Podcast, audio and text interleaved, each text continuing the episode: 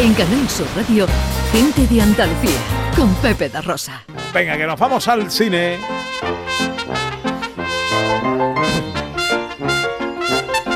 Con José Luis Ordóñez, que nos trae un top 10 de lo mejor del año. A ver si eh, coinciden los gustos. Director. bueno, pues vamos a empezar por la décima película, la, la, décima mejor película del año que tiene esta música. Out on the third planet closest to the sun there's a special celebration and it sounds quite fun. A jolly old fellow brings toys to everyone on a holiday they call Christmas. That's perfect. Good. Easier. Música navideña. Música navideña, porque bueno, una de las películas divertidísimas de este 2023 ha sido el volumen 3 de Los Guardianes de la Galaxia. Esta canción que escuchamos es del especial navideño que sacaron los Guardianes de la Galaxia. Eh, pero, pero bueno, esta ha sido la última entrega, la 3 de James Gunn, eh, de Marvel, porque claro, tenemos que hablar de Marvel, ¿no? Y yo creo que esta ha sido la mejor película de Marvel de los últimos dos años, dos, tres años, porque es una película divertida, pero que al mismo tiempo pues aporta emoción y aporta otras cosas, ¿no? Que yo creo que eso, eso está muy bien. Entonces es una película eh, pues muy divertida, eh, con mucho humor, pero también humana, que eso es, eso es importante. Esta es la décima. Para la novena vámonos al cine espectáculo. Bueno, espectáculo e histórico aunque según algunos de histórico tiene poco, ¿no? A Pérez Reverte no le ha parecido muy... Pérez Reverte dijo algo así como que si no conoces a Napoleón, pues a lo mejor te parece entretenidilla, ¿no? Pero si conoces algo de la historia de Napoleón, pues te va a parecer un, horror, ¿no? Bueno, a ver, yo eh, me desentiendo de la parte histórica, cinematográficamente, en Napoleón de Ridley Scott, lo que son las batallas es algo impresionante, ¿no? O sea, eso es una maravilla, que, tengamos la oportunidad de ver esto en una sala de cine, que lo hayamos podido ver en este 2023. Hombre, pues yo creo que, está muy bien. Y Ridley Scott demuestra que es un señor de 86 años que no para, porque es que eh, nos ha traído Napoleón, el año que viene nos va a traer Gladiator 2 y ya está preparando otra película para 2025, ¿no? Esto con 86 años. El hombre. Oye, y no me quiero olvidar de Joaquín Phoenix, que hace un, un Napoleón, pues pues yo creo que diferente y, muy, muy curioso y muy interesante.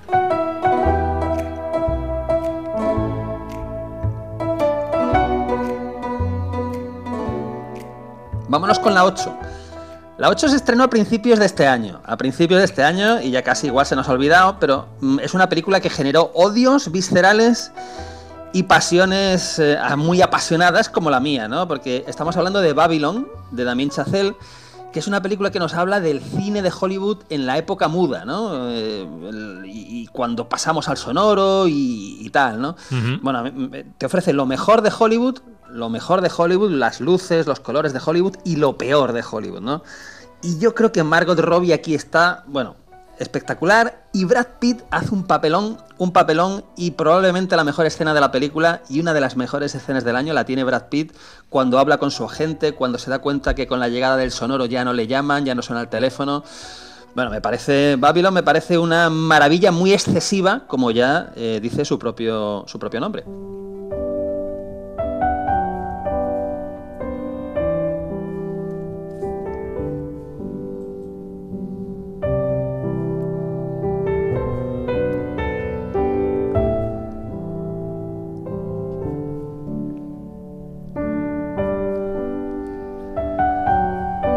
Musiquita que estamos escuchando es de John Williams para los Fableman, la película de Steven Spielberg. Es que claro, si Steven Spielberg estrena en nuestro país una película, pues mm, tenemos, que, tenemos que ponerla en un top 10 porque además es una película pues como de mucho contenido autobiográfico, también de mucho homenaje al cine, igual que si Babylon era el homenaje al Hollywood excesivo de la época muda, sonoro, los Fableman es la historia de un chaval que vive en Arizona y que quiere hacer cine, que quiere contar historias, que le fascina eh, la pantalla, eh, la sala de cine.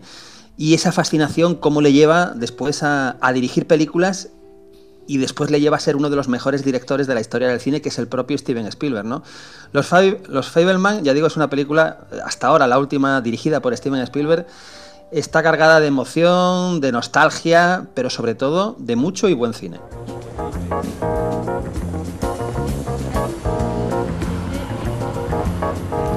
Fanny Fanny Moreau Bueno, esta es la escena con la que arranca Golpe de Suerte, la película número 50 de Woody Allen. Película número 50. Este señor ha dirigido 50 películas. Y esta la ha dirigido en Francia, es una película con un reparto francés y una fotografía espectacular de Vittorio Storaro.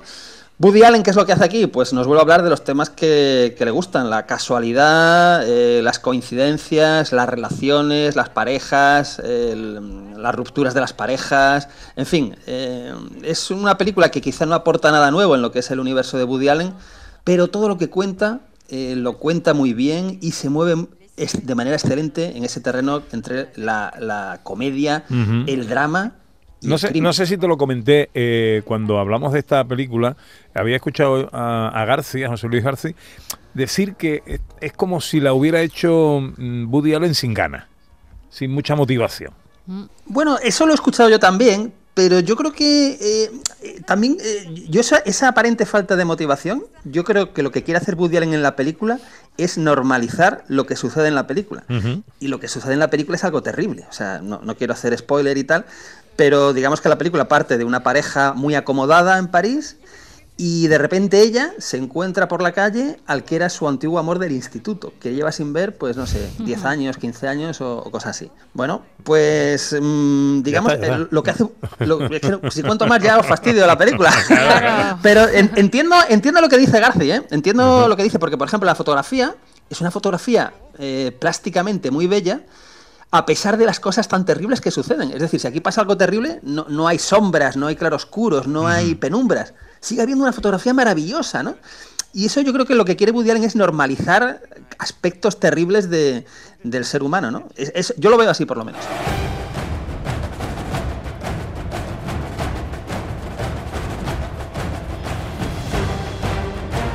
Tres minutos me quedan, director. Bueno, pues vamos rápido entonces. Esto es Misión Imposible, Sentencia Mortal, parte 1, película de dos horas y media larguillas, pero es el mejor cine de acción que se hace hoy día. Es un cine de acción espectacular y que sin duda nos hace esperar con muchas ganas la, segunda parte. Esto es el puesto número 5 para Misión Imposible. En el puesto número 4 tenemos Oppenheimer.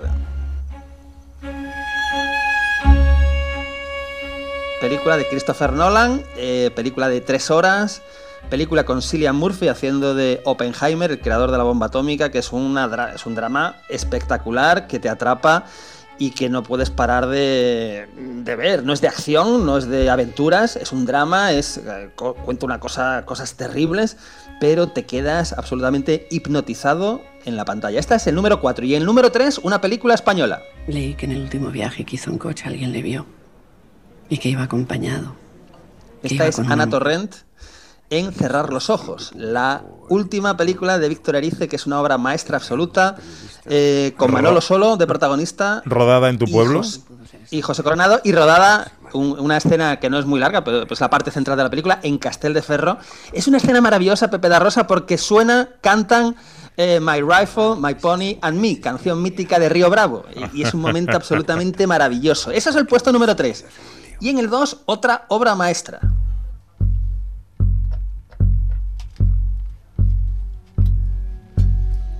Scorsese, Martin Scorsese, otro señor de 80 años que nos entrega otra obra maestra con sus dos actores fetiche, con Leonardo DiCaprio, con Robert De Niro y con Lily Gladstone, la, la actriz que, eh, bueno, pues yo creo que hace un trabajo absolutamente deslumbrante en la película. Esto es, eh, son tres horas y media, pero cada minuto de las tres horas y media merecen la pena. Eso el puesto número dos. Espera, espera. Vámonos. No siga, no siga. A ver, a- sigo, a- no sigo. planteo a la mesa.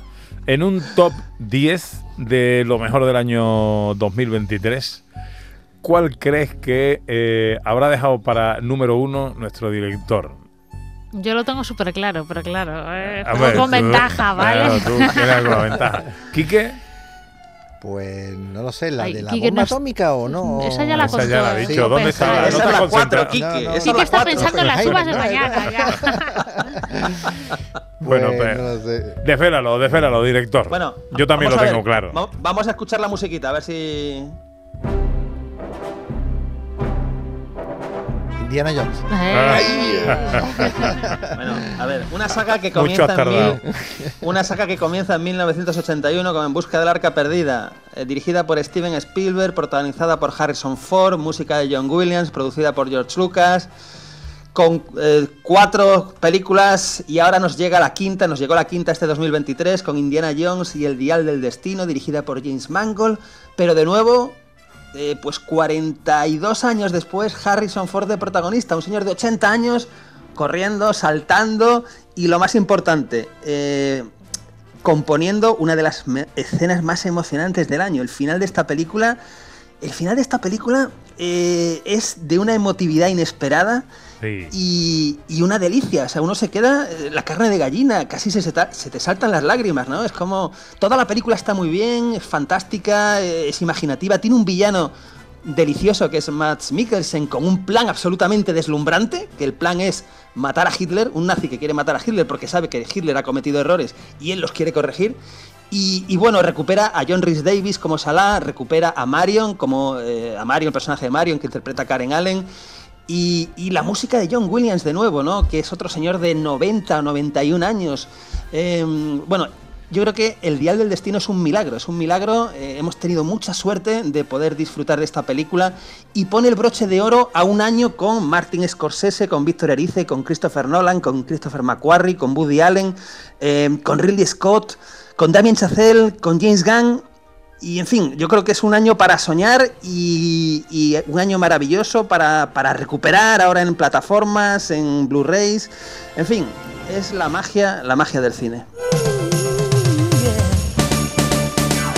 Pues ahí está, lo mejor del cine en este año 2023, eh, según nuestro director José Luis Ordóñez.